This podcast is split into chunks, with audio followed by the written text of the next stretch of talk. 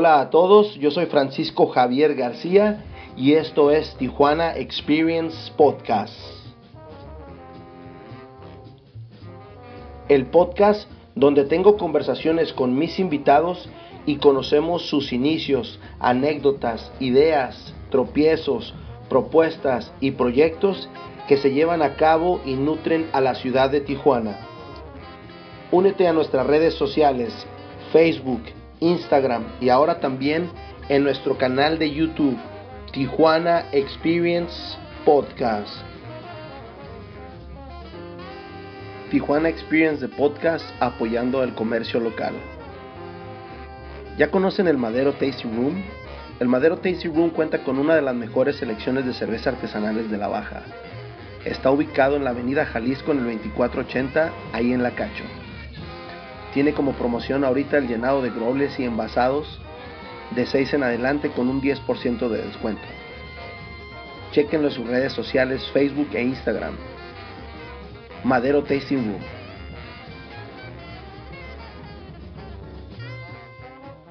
Los invitamos a Lúdica Artesanal Cervecería, ubicada en la avenida López Lucio 4775 en La Mesa, cerca del Mercado de Todos con un horario de miércoles a sábado de 2 a 8. También chequen su página de internet ludica.mx. Vámonos a nuestro siguiente episodio.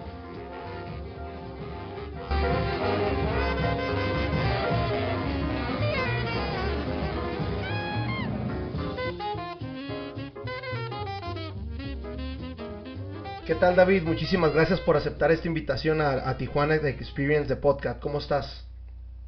Pues muchas gracias Francisco y encantado de, estar en este espacio dedicado a, un este ángulo tan, peculiar y tan importante de, el desarrollo pues de la frontera, ¿no? Y, y, qué bueno que se exprese este sentido sobre el espacio, sobre la arquitectura, este, sobre el arte, sobre la educación este pues en los medios digitales no que están hoy en día en, el top de lo más moderno y que te felicito no por tu participación en, ese rubro.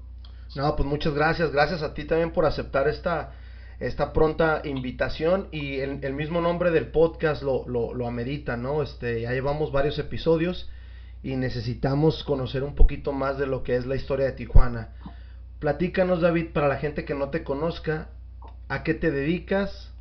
Mm, mira, este, pues tu persona, mi persona, perdón, este, así como mucha gente habla en, tercera persona, ¿no? David Díaz, este, pues es un historiador tijuanense de 35 años, este, y precisamente de ello quería hablar un poco de, de que soy más tijuanense que historiador, ¿no? Como cualquier otro habitante de, de la ciudad, pero ya mezclando estas dos disciplinas, pues he sacado un poco de provecho en torno a, mi desarrollo personal de conocer más de nuestra ciudad.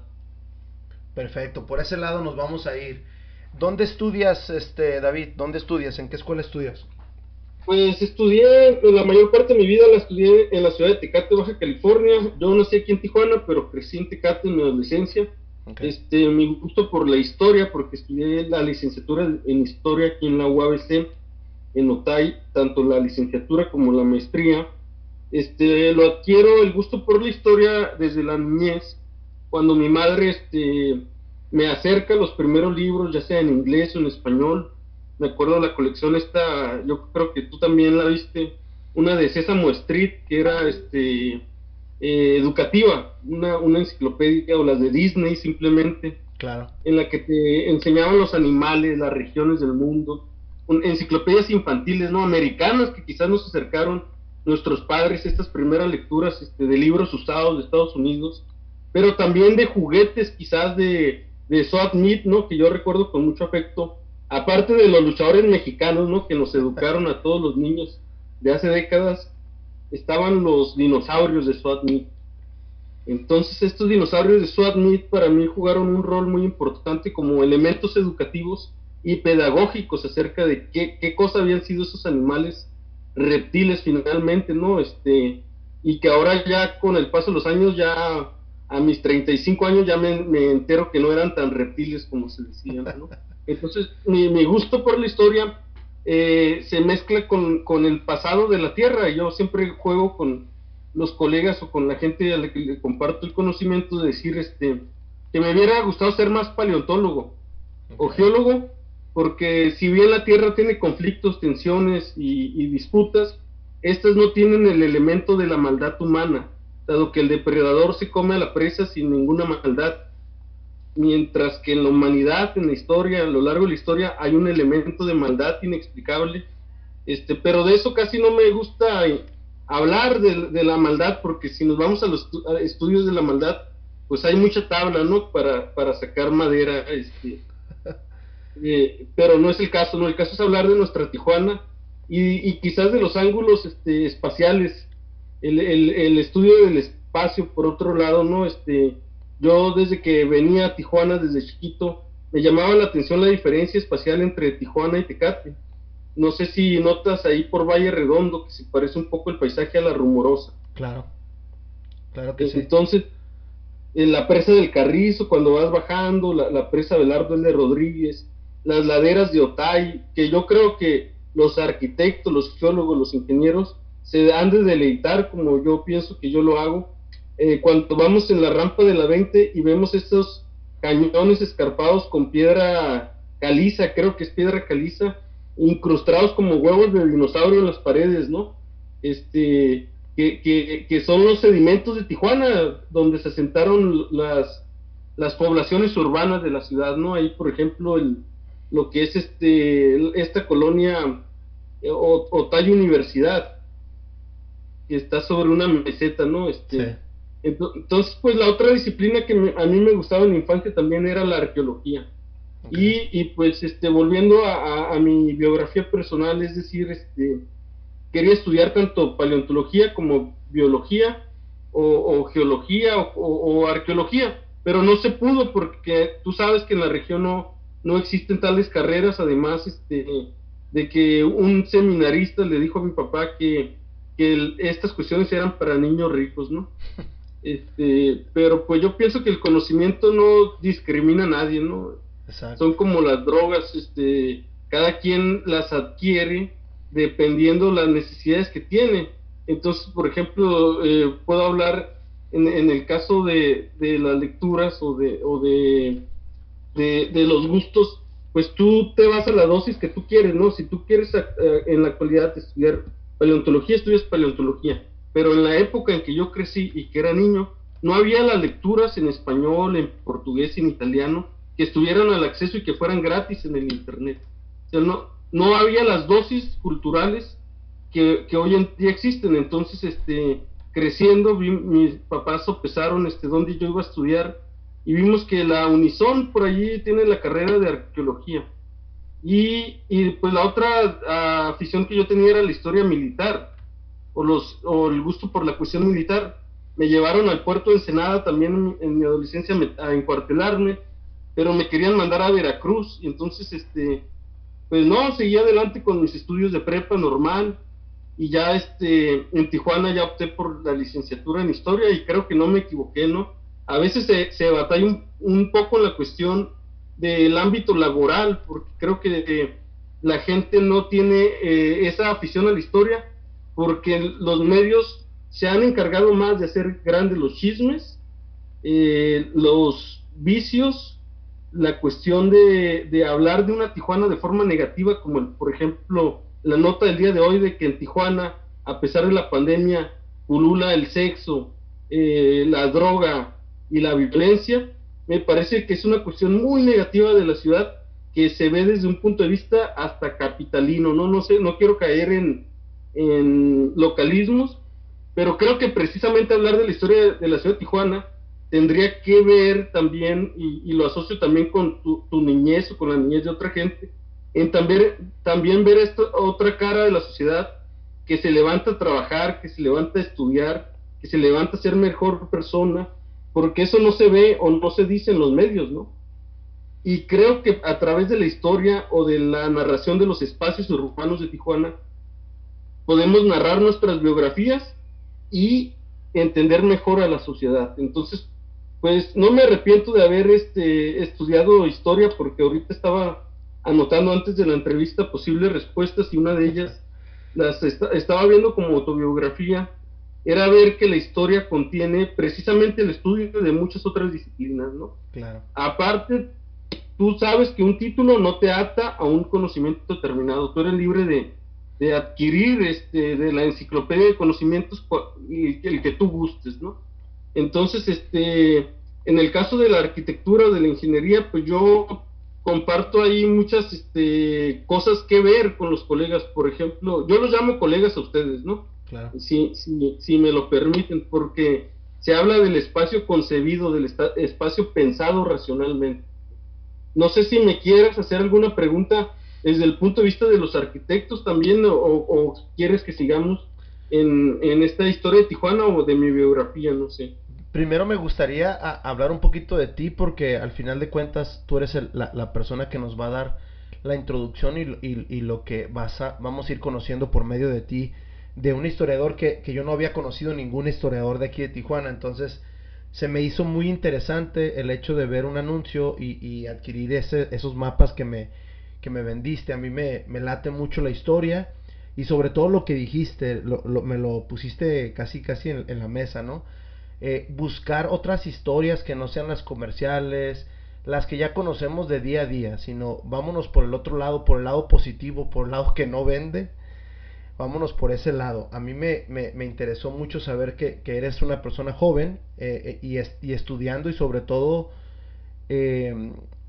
ir buscando eso, como lo dijiste tú perfectamente, eh, no, no nada más encasillarte en la historia, sino también dar por otro tipo de disciplinas. Sí, para nosotros ha sido muy importante algo en la historia que se puso eh, muy en boga en este siglo XX, a finales de los 60 para acá, que se llama multidisciplinariedad o transdisciplinariedad, este, parece trabalenguas, ¿verdad?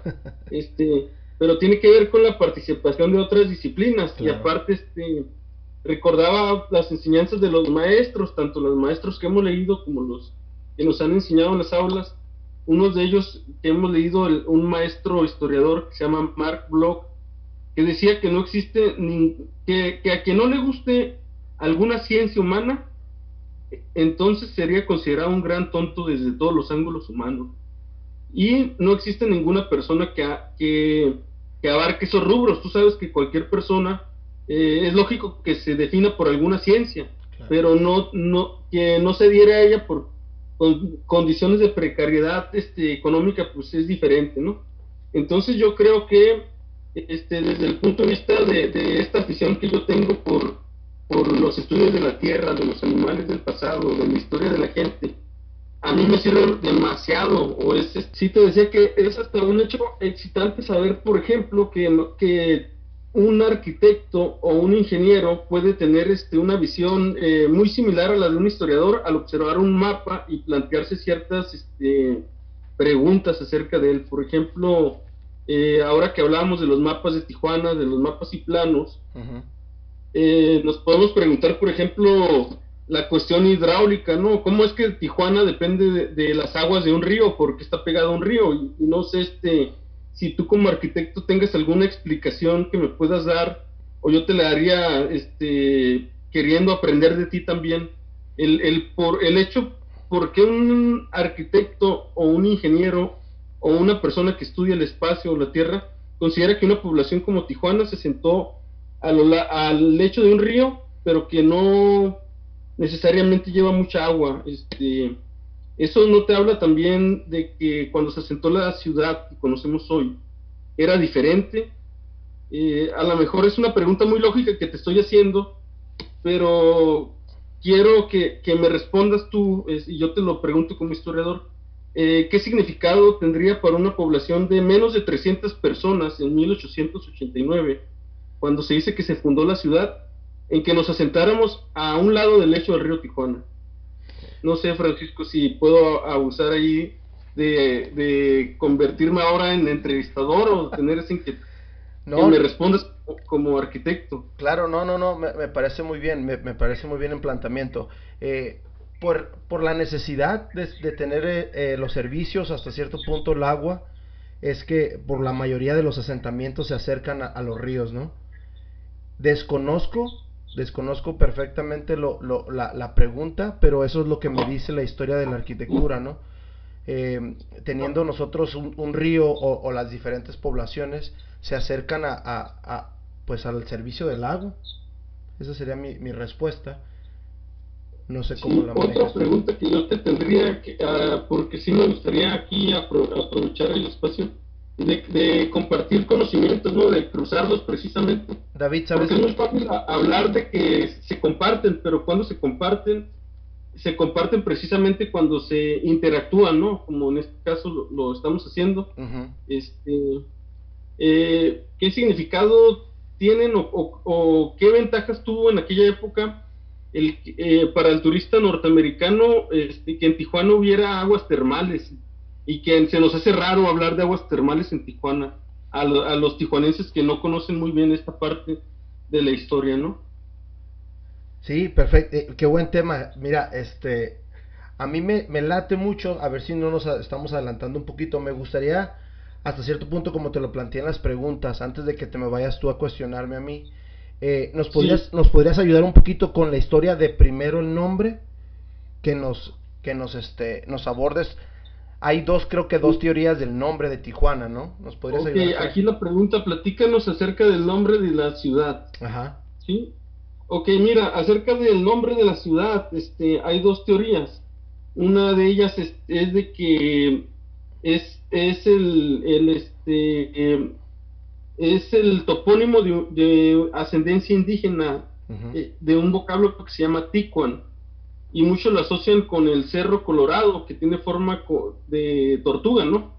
Eh, eh, según la imaginación de los indígenas de aquella época, ya hablamos de que en épocas indígenas de 6.000 a 7.000 años había otras especies de animales aquí en el Valle del Río Tijuana, este, que es uno de los más biodiversos del mundo, ¿no? El Valle del Río Tijuana, que ya hablamos. Este, y este, pues la teoría es de que el, el nombre es Ticuan, este, eh, y que los misioneros españoles la pasaron a Tijuana luego, ¿no? Y luego el rancho de la tía Juana, este, y eso queda asentado en registros este, eh, españoles y, mestizos. Entonces hablamos de una castellanización de un término indígena, es la teoría este, hasta ahora más aceptada, ¿no?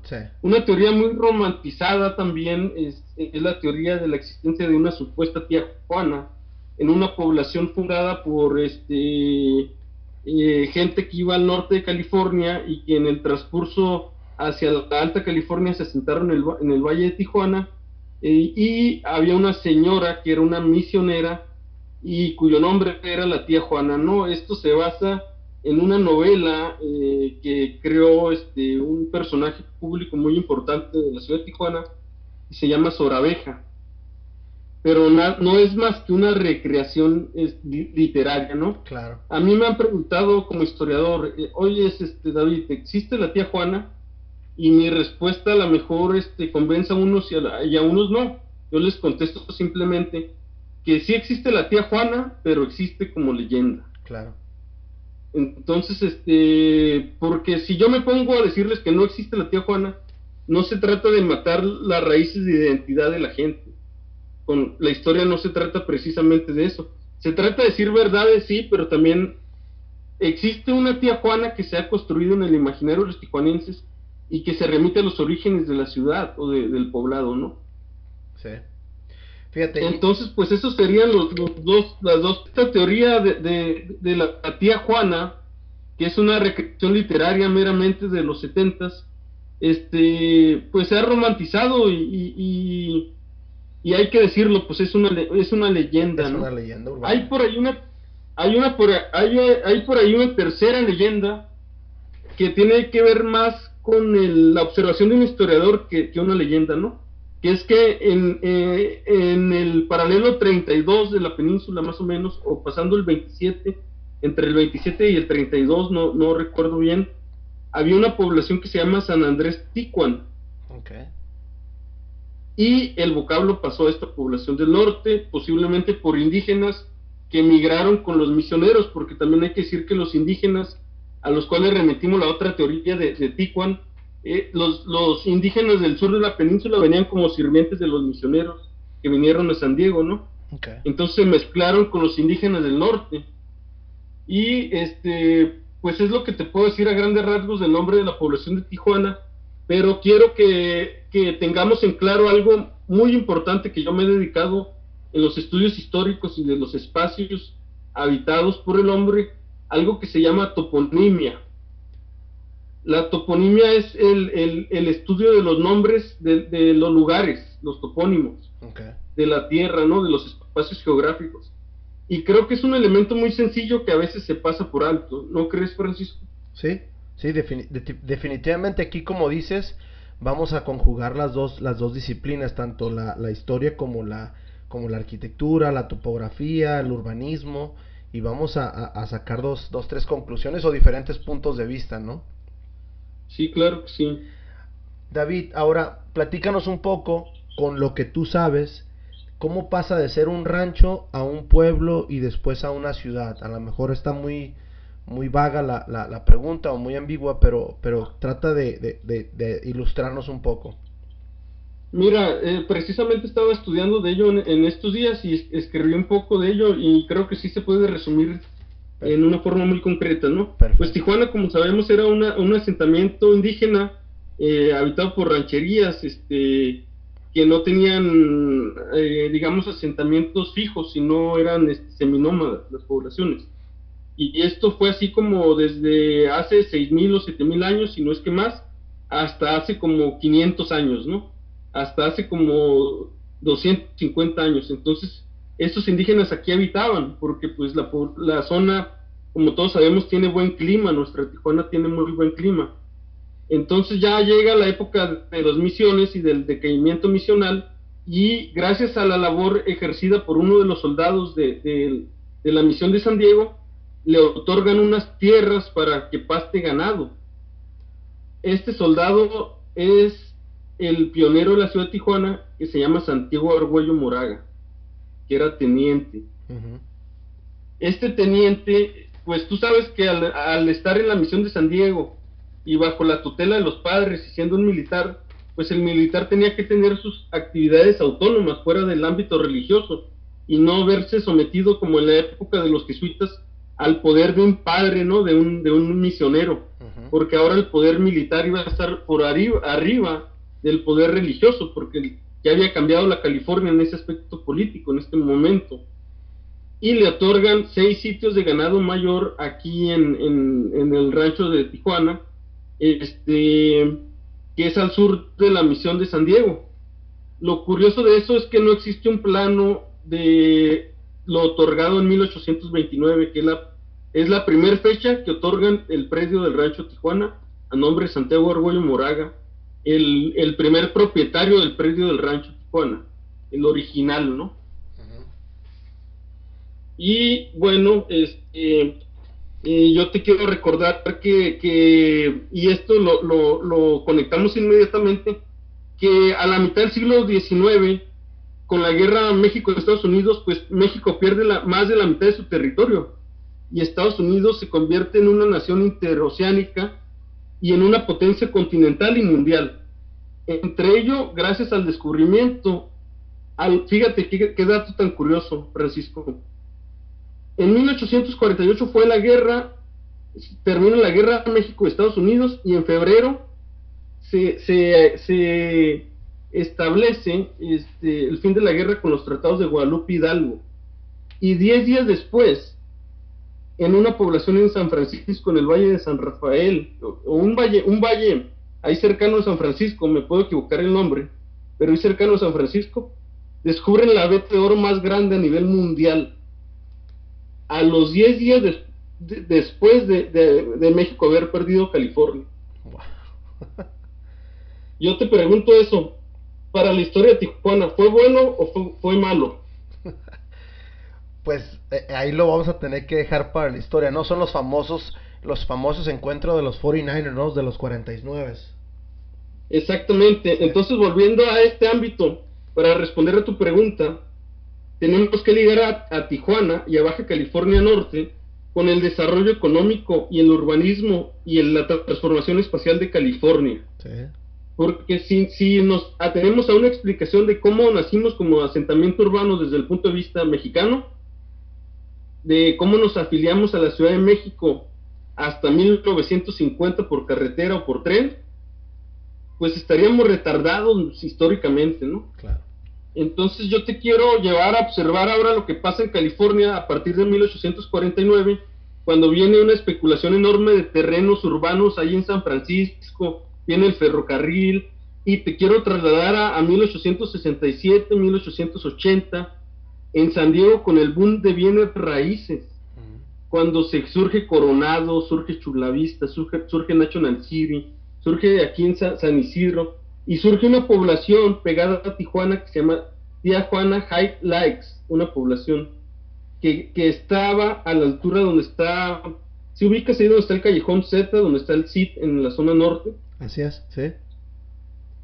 Ah, pues ahí en el lecho del río Tijuana, donde está el, el, canal, ahí había una población que se llama Tijuana High Lights. Y era un asentamiento, un predio urbano este, que pertenecía al, boom inmobiliario de, de, de, bienes raíces de California, pero, pero que se proyectaba hacia el sur de la frontera, o sea que venía bajando. Entonces, ese boom inmobiliario tuvo su auge o pináculo en 1888 y ojo, un dato clave. En 1889 surge el plano o el nacimiento de la ciudad de Tijuana. Entonces, ¿qué está sucediendo? Que la, la, sociedad tijuanense o los actores sociales tijuanenses de, que tenían propiedades querían engancharse al auge de bienes raíces de California. Entonces querían hacer de lo que era un rancho y que luego fue un caserío ahí en, las, en, la, en el Callejón Z, querían no hacer un pueblo, querían hacer una ciudad inmediatamente. Entonces, a lo que yo voy con esto del, rápido crecimiento de la ciudad, o cómo surgió, o cómo se transformó de, rancho a pueblo y a ciudad, yo te diría que Tijuana fue un, un hecho urbano, un acto espacial muy ambicioso, dado que quiso transitar de rancho a ciudad y, no hubo un intermedio. No sé si me expliquen. ¿no? definitivamente sí. Y ahorita vamos a entrarnos o, a investigarte un poquito. ¿Qué nos puedes decir tú de la traza o de las primeras trazas que tiene la ciudad, que es supuestamente una traza muy parecida a la ciudad de Zaragoza en la parte de España? ¿Qué, qué nos puedes adentrar o qué nos puedes contar tú de eso, de ese conocimiento que tú tengas? Mira, este, para platicarte de eso, quiero hablar de un colega tuyo que a, lo mejor este, estudiaron los de la carrera de arquitectura aquí en Tijuana, el arquitecto Antonio Padilla Corona, que es un, historiador también. Él ha estudiado mucho del plano de la ciudad de Tijuana y tiene un libro que se llama El Callejón Z. No sé si lo has visto. No, fíjate que no, pero es buen dato para, para investigarlo. Sí, él tiene el libro El Callejón Z y me gustaría también que a lo mejor un día participara en tu programa, ¿no? Aunque últimamente ya, ya está retirado respecto a, sus investigaciones, ¿no? Pero bueno, él hizo una tesis de, de, de, doctorado en la cual este, él habla de, la traza urbana de Tijuana y para mí es un poco novedad el que me digas este, el hecho de que se, se tiene que ver con la plaza de Zaragoza, este, eh, eh, España, ¿no? Este ahorita te quiero preguntar más o menos por qué, pero sí me gustaría decir que desde los puntos de vista de la historia tenemos una tendencia tradicional a pensar que se asoció más al, al plano de, de, Washington, de la ciudad de Washington, este, de Indianápolis y el, el de la ciudad de Coronado. Porque si vemos, el plano de 1889 de la ciudad de Tijuana y Zaragoza tiene diagonales y tiene plazas y avenidas largas, alejados del, estilo típico que le llaman este, hispano colonial, que es la plaza pública, la iglesia y palacio de gobierno, ¿no? Y aquí en, en el aspecto de Tijuana, y es otro detalle que a mí me gusta señalar mucho, o una observación que es muy lógica. No la tomo como propia ni me siento visionario, ¿no? Pero es muy lógica decirlo, que tenemos una calle Revolución que hace las veces de una Main Street, ¿no? Al estilo norteamericano. Claro. Una, una Main Street que tiene un enfoque que no es habitación, o sea, no son para habitaciones.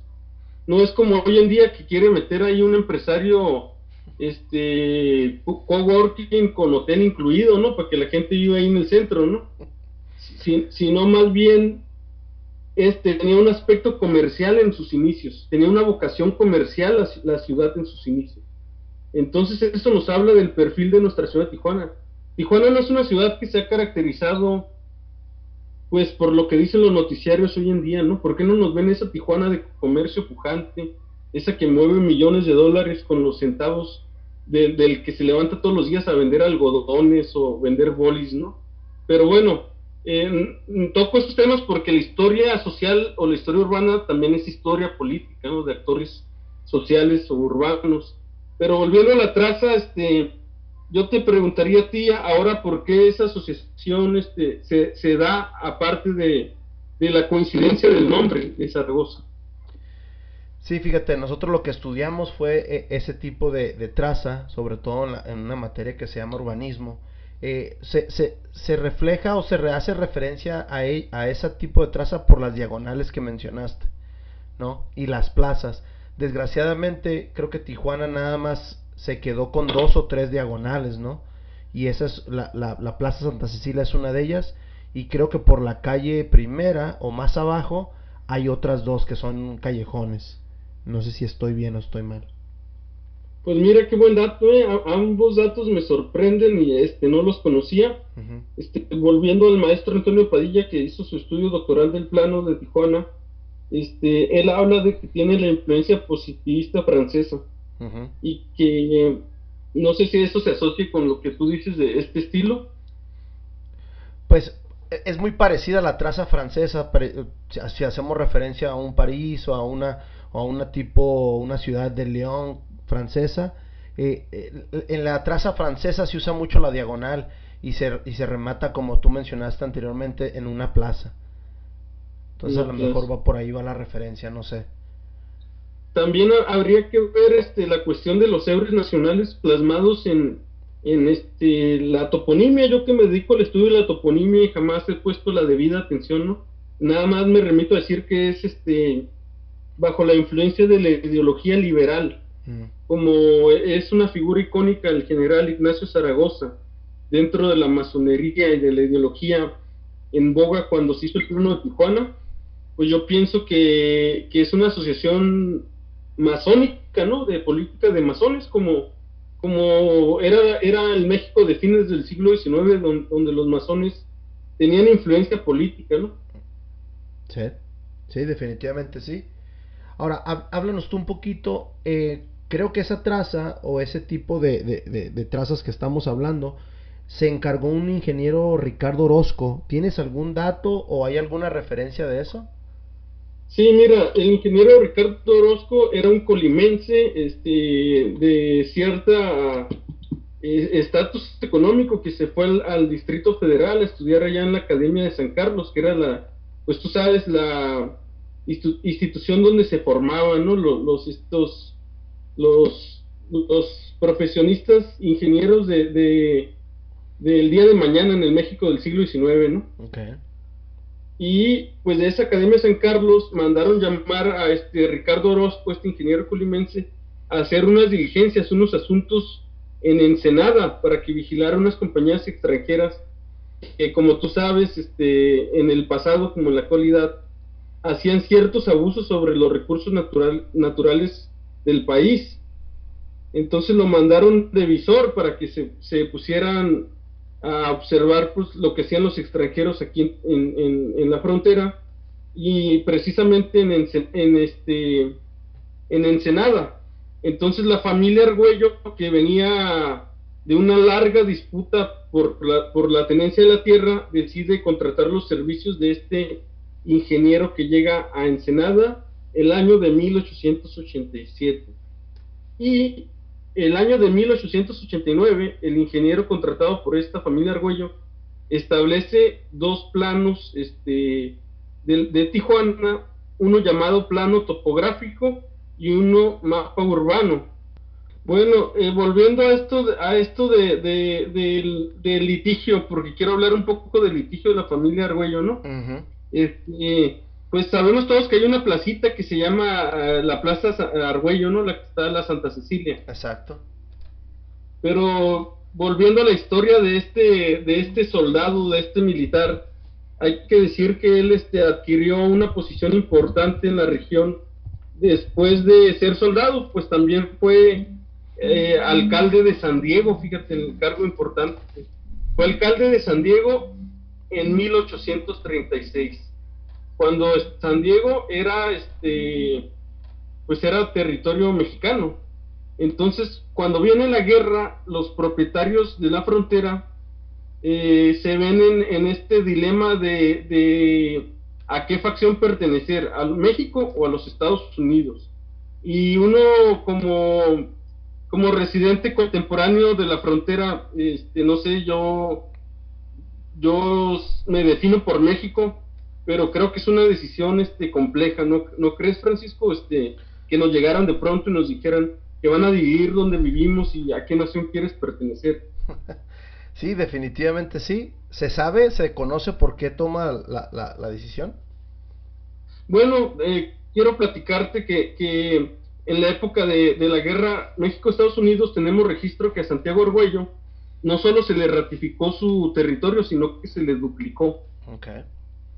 Y esto te lo contrasto, eh, bueno, para decir que se duplicó, te estoy hablando que el predio original del rancho Tijuana tenía 4.400 hectáreas, por decir un número redondo, pasó a 10.600 en 1846. ¿Sí? Se le duplicó. ¿Y por qué se le duplicó? Y yo tengo aquí una explicación este, sensata, ¿no? Que él apoyó la causa mexicana. Ah, ok.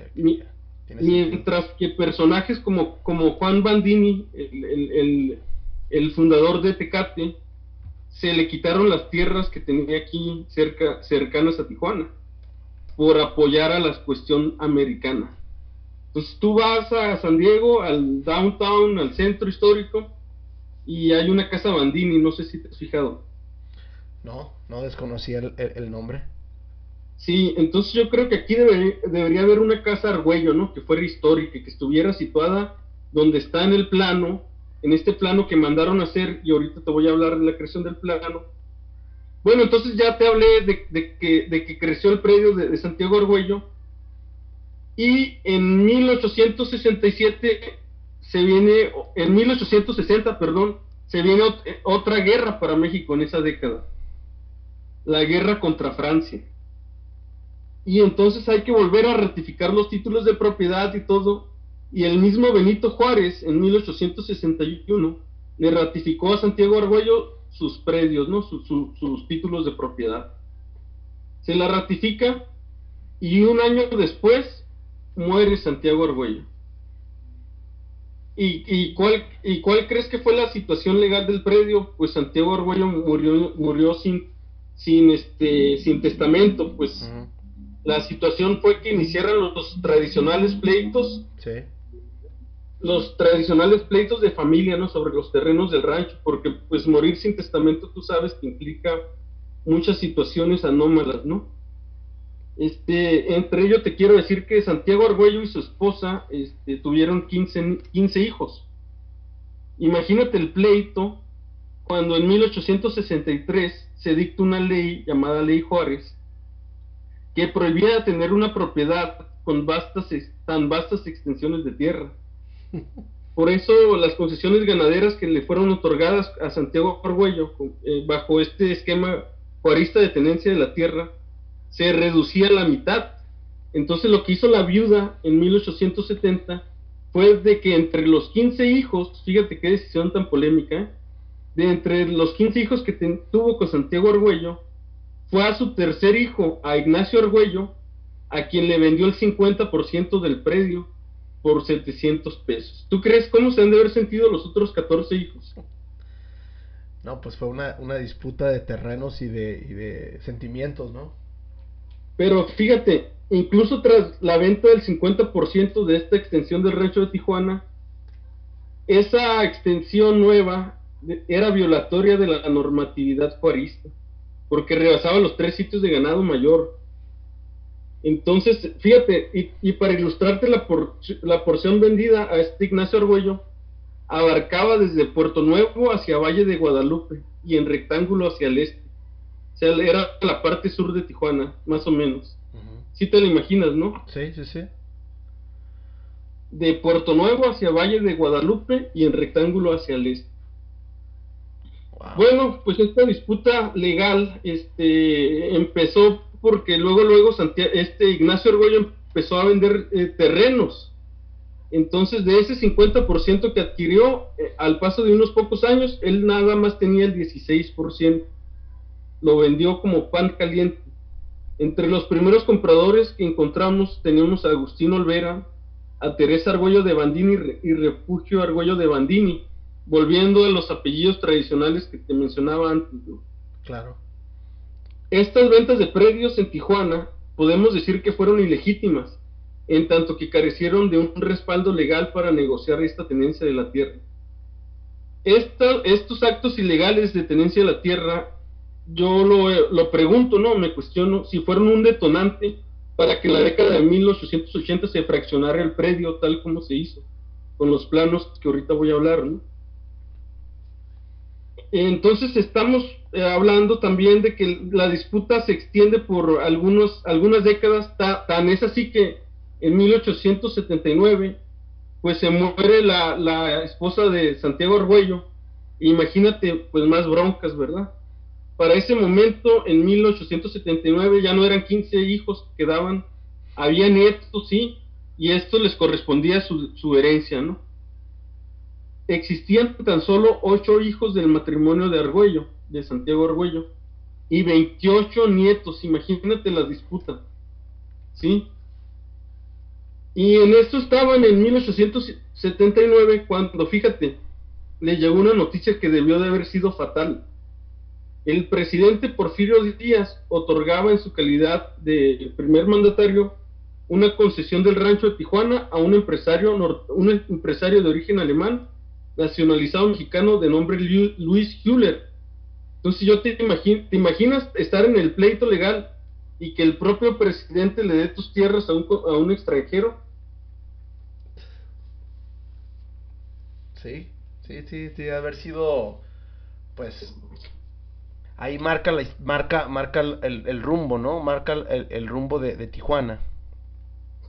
Mira, para su fortuna, Diez años después, y es el año de 1889, fíjate. Diez años después de disputa jurídica y también de que Luis Hüller se encontraba ocupado con sus negocios allá en Ensenada y por no cumplir las obligaciones que estipulaba este, el gobierno de, de Porfirio Díaz, el propio Porfirio Díaz, este propio gobierno, que le había quitado sus tierras antes, ahora se los devolvía. Entonces el acuerdo legal al, que llegó la familia Argüello, y esto es muy, muy crucial de decirlo, fue el siguiente, fíjate. Número uno, reconocer que la venta del, del 50% del predio Tijuana a Ignacio Argüello, que le hizo su finada madre, fue una transacción válida y que todas las transacciones venidas después habían sido legítimas. Entonces el, la disputa, eh, Francisco, fue dividir salomónicamente el predio de Tijuana en dos partes.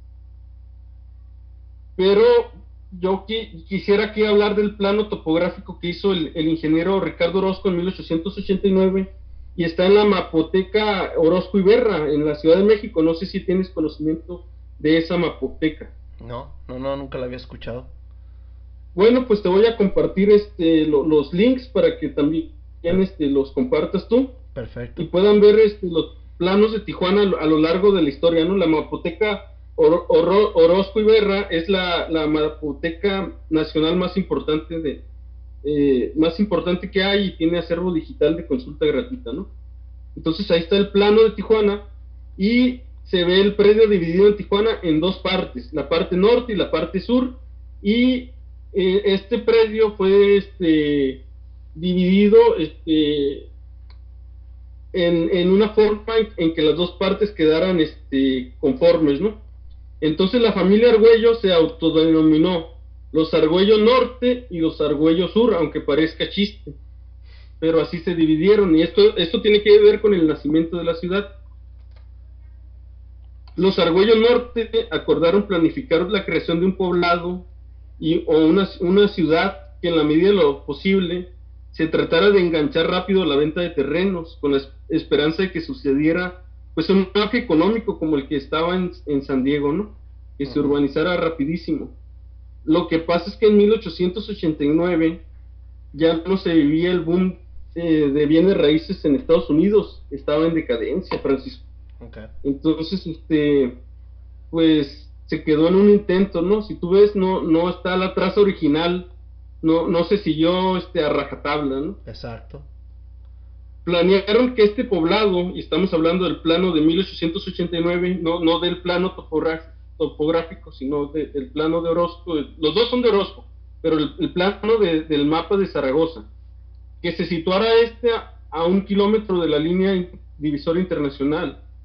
Y bueno, pues hay que decir que, que, la familia Orozco contó con, con esta suerte de que, de que la familia Argüello, perdón, contó con la suerte de que Ricardo Orozco, este ingeniero, radicara y estuviera momentáneamente en Ensenada, ¿no? Este, sus servicios profesionales, eso tiene, es muy importante porque yo creo que aquí eh, se puede arrojar mucha luz en, cuanto a, a, la importancia de la profesión este, de un ingeniero, de un arquitecto, de una persona que planifica el espacio. Sus servicios profesionales fueron la medición y avalúo del predio y elaboró dos planos, ¿no? Es lo, lo, que, lo que te menciono. el, el, plano este, el, plano topográfico este, se divide en dos partes de diferente porción territorial, y esto te lo quiero decir porque cuando hablamos de salomónicamente tenemos entendido de que eh, sabiamente se comparten los mismos valores sobre una, una cosa que se divide, ¿no?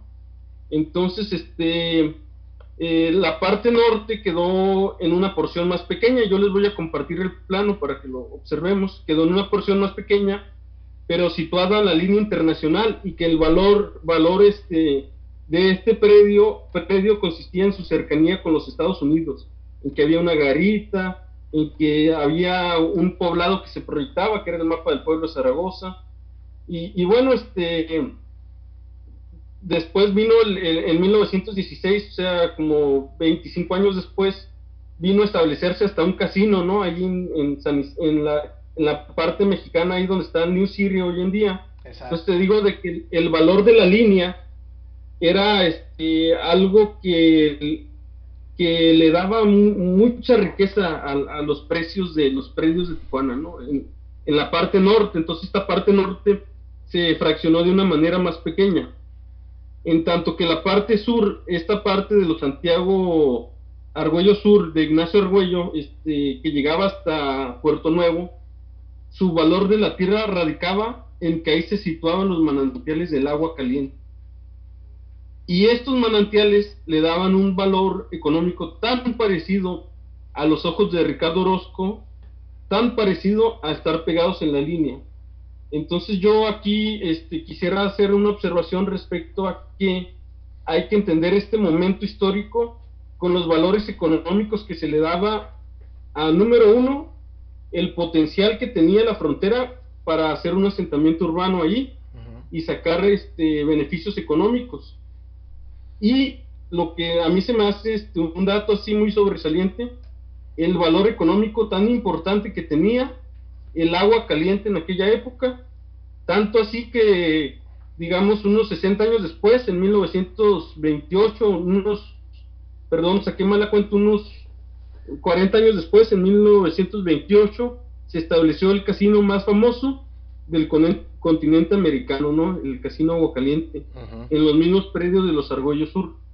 Entonces, sí, no sé si me expliqué con esta decisión salomónica que, que adquirió Orozco, esta visión para hacer este, la repartición de los bienes. Sí, no, no está, e, está clara. Yo nunca la había escuchado de esa, de, de, esa forma, pero sí, sí hace referencia sobre lo que sería la, la, la, situación de la línea con la situación de los, de los manantiales, ¿no? Sí, es, este, sorprendente ver que, tuvieron en su época un valor que fuera este eh, eh, equivalente, ¿no? No, no, no deja de sorprendernos porque este pues decimos, ah, pues, pues el terreno de New City en la actualidad vale más que, que el Holiday Inn que está ahí en, frente a la prepa, ¿no? Ándale. Cuando en su momento fueron valuados en lo mismo, imagínate la importancia. Exacto, exacto. Pero, pero sobre todo, ¿sabes qué? Es lo interesante aquí de la historia o de, de, ver este episodio de la historia de Tijuana, es concebir que, que el valor de los espacios geográficos cambia a través del tiempo y que los espacios también cambian, ¿no? Como, como vemos, este, que son irreconocibles a una foto de 1890 como están hoy en día, pues es lógico, ¿no? Este, no sé si me expliqué respecto a tu pregunta de, de esta transformación y de, del, del, plano, no sé si, si quieres hablar más del plano. No, no. O de otra, e, Está muy bien, me, me gustó, está muy extensa creo que nos vamos a, este, a consumir ya el tiempo, sobre todo que me dijiste que andas un poquito ocupado. Pero dinos, dinos un poquito si quieres, aquí, aquí la dejamos como, como introducción, como nuestro primer episodio de la historia de Tijuana. Y danos, danos un poquito de, tu información, que, en qué estás ahorita, cómo te podemos contactar si, si mañana o pasado tenemos alguna pregunta o alguna información que nos podrías proporcionar. Pues sí, mira, este, Mm, pues ya ves cómo nos conocimos adquiriendo uno de mis productos este, históricos, que es este, una serie de documentos facsimilares de los planos de Tijuana, este, a través de nuestra página Librería y Biblioteca Virtual California, que es ahí este, un proyecto para poder este, eh, eh, acercar a la población cosas que a veces nada más están al alcance de los, de los historiadores de una forma muy tacaña, ¿no? Y creo que hay, habría, habría que compartir este con, con la demás población, porque luego, este, pues no somos eternos en el mundo, como nadie, nadie lo es, pero es un egoísmo de lo más grande este, poseer un acervo documental o de información y no compartirlo, ¿no? Entonces, pues decidimos este, hacer esos planos y esos mapas y de hecho eso quería promocionarte próximamente en nuestra página de librería y biblioteca virtual California. No solamente estaremos este, promoviendo los planos y mapas de Tijuana como lo venimos haciendo, sino también vamos a ofrecer un curso ahora que vamos a pasar etapa epidemiológica de, de rojo a naranja con todas las prevenciones del COVID vamos a, hacer un curso para un público reducido de personas. Va a ser abierto, va, va, a ser, se van a vender los espacios porque este, viene muy completo, ¿no? Sobre estos temas que estamos hablando y que te narran los primeros 45 años de la ciudad, del surgimiento del poblado de Tijuana o de la ciudad a la ensalada César y el auge del casino Aguacaliente, se llama el, se llama el curso, ¿no? Okay. Y viene con con una, una cena de ensalada César, eh, preparada por el máster, el maestro ensaladero, este, eh, eh, Villegas, Armando Villegas, el, el, que trae la ensalada César a domicilio por toda la Baja California, ¿no? Entonces, este, pues vamos a tener ese, ese curso para iniciar actividades de, de, más cursos que vamos a tener, vamos a tener de independencia, de revolución, y vamos a tener este ese elemento gastronómico, ¿no? Entonces, este, pues invitarte a que si tú gustas nos puedas este, compartir nuestros promocionales de los cursos de historia, ¿no? No, me parece, me parece muy interesante y sobre todo que, que está acertado con el, lo, que, lo que cubrimos ahorita, ¿no? En este episodio de, un poquito de historia de Tijuana. Sí, este, ahí, este, si, si crees que alguna información estuvo muy extensa o que es, este, porque ya ves como tanto arquitectos como historiadores o ingenieros o geólogos somos a veces detallistas, ¿no? En observar el panorama o el cuadro, como se dice, y este, a lo mejor exageré un poco en la evolución, este, del conflicto, este, de los Argüello, pero creo que es importante, este, ver las condiciones en las que se forjó la traza urbana y, este, ligarlo con la historia norteamericana, ¿no? Que creo que si, si no lo observamos es que estamos miopes y no estamos tan bien, ¿no? No, a mí me pareció muy bien, muy acertada, te comento. Este, yo no la había escuchado así de esa forma, la había leído de otra forma diferente, pero, pero pues por eso estás aquí de invitado, ¿no? Porque me, latió mucho la, la, este, el entusiasmo que tienes, la, la, pues, la disponibilidad y sobre todo estar, estar ahorita proporcionando ese tipo de mapas o ese tipo de información que en lo personal pues se me hace de suma importancia, ¿no? Sí, Francisco, pues te agradezco otra vez porque sí, este, me, me interesa intercambiar este conocimiento con otra, otros, este, otras partes del, conocimiento de, cómo es que el, ser humano se anima a habitar este, ciertas regiones del planeta, ¿no? A veces este, contra pronósticos establecidos, ¿no? Que dicen, oye, ¿por qué la gente está en Mexicali? ¿O por qué la gente está en Tijuana si no, no estás viendo los titulares del periódico? Cuando realmente este, nos, no nos atenemos a más que a a conocer este, realmente lo que es Tijuana, quienes vivimos aquí, y la aceptamos y la describimos como es, ¿no? Sin fobias y desde luego este, reconociendo defectos, pero también asimilando una serie de virtudes que yo creo que muchas, muchas ciudades no tienen. Efectivamente, efectivamente, David. David, pues danos un mensaje para, para seguir escuchándote o para seguir buscando información contigo y pues estar pendientes de cuándo tendremos la segunda o tercera parte porque como te lo había comentado yo antes esto esto no va a ser de un episodio no o sea es, es muy importante la, la, información y sobre todo de, de una persona que, que, la ha estudiado y que le gusta hablar de ello. Pues el siguiente episodio este si tú gustas podemos hablar y creo que es lo que ha hecho falta este de esta vocación comercial de la ciudad Ándale. Pero una, una vocación este, de gente que todos los días se levanta a trabajar y que, pues, por circunstancias hemos sido sometidos a, a ciertos ámbitos de violencia o de cuestiones polémicas. Hay como la cuestión de la prostitución en Tijuana, como la cuestión de las drogas, como la cuestión de la inseguridad. Y cuando revisamos esta primera historia urbana de Tijuana de 1890 a 1930, nos encontramos que los actores más polémicos son extranjeros. Que los testimonios dicen que, y no lo digo por justificar a México, ¿no? Pero así lo dicen los testimonios, que el mayor número de prostitutas en la década de los 20 eran extranjeras. Entonces nos hallamos a una serie de datos que yo creo que viene la pena, que cabe la pena que examinemos con calma y este, ¿por qué no también hablar de la ensalada César, ¿no? Y hasta, hasta este, relacionarlo con migraciones espaciales del, sentido del gusto, ¿no? Porque, porque pues la ensalada César es de, una alta cocina, aunque haya salido ahí por accidente, ¿no? Sí, definitivamente va a estar muy comprometedor el, el, este, el episodio número 2 de la, de, la, de la historia de Tijuana.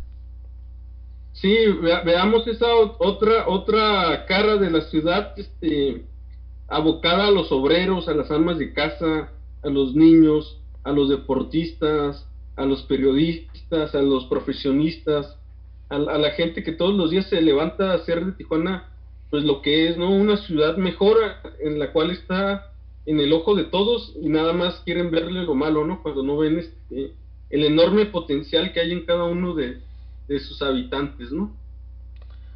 Me parece excelente, David. Entonces, eh, ¿estamos pendientes?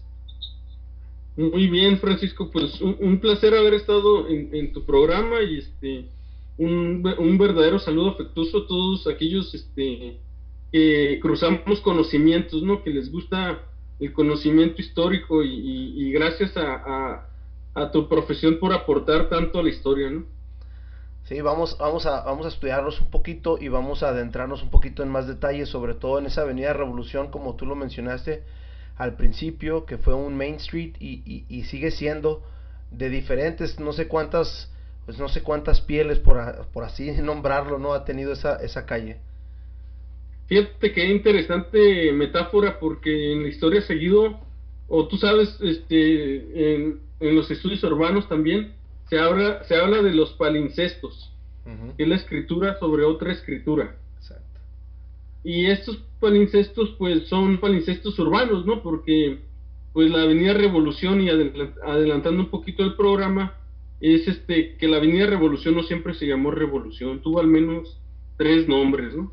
Entonces pues lo dejamos por el programa que viene, este y con calma comentamos este hasta la carga ideológica de cada nombre, ¿no? Perfecto. Ya está, David. Muchísimas gracias. No, no, al contrario. A, ti, Francisco. Buenas noches. Hasta luego. Buenas noches.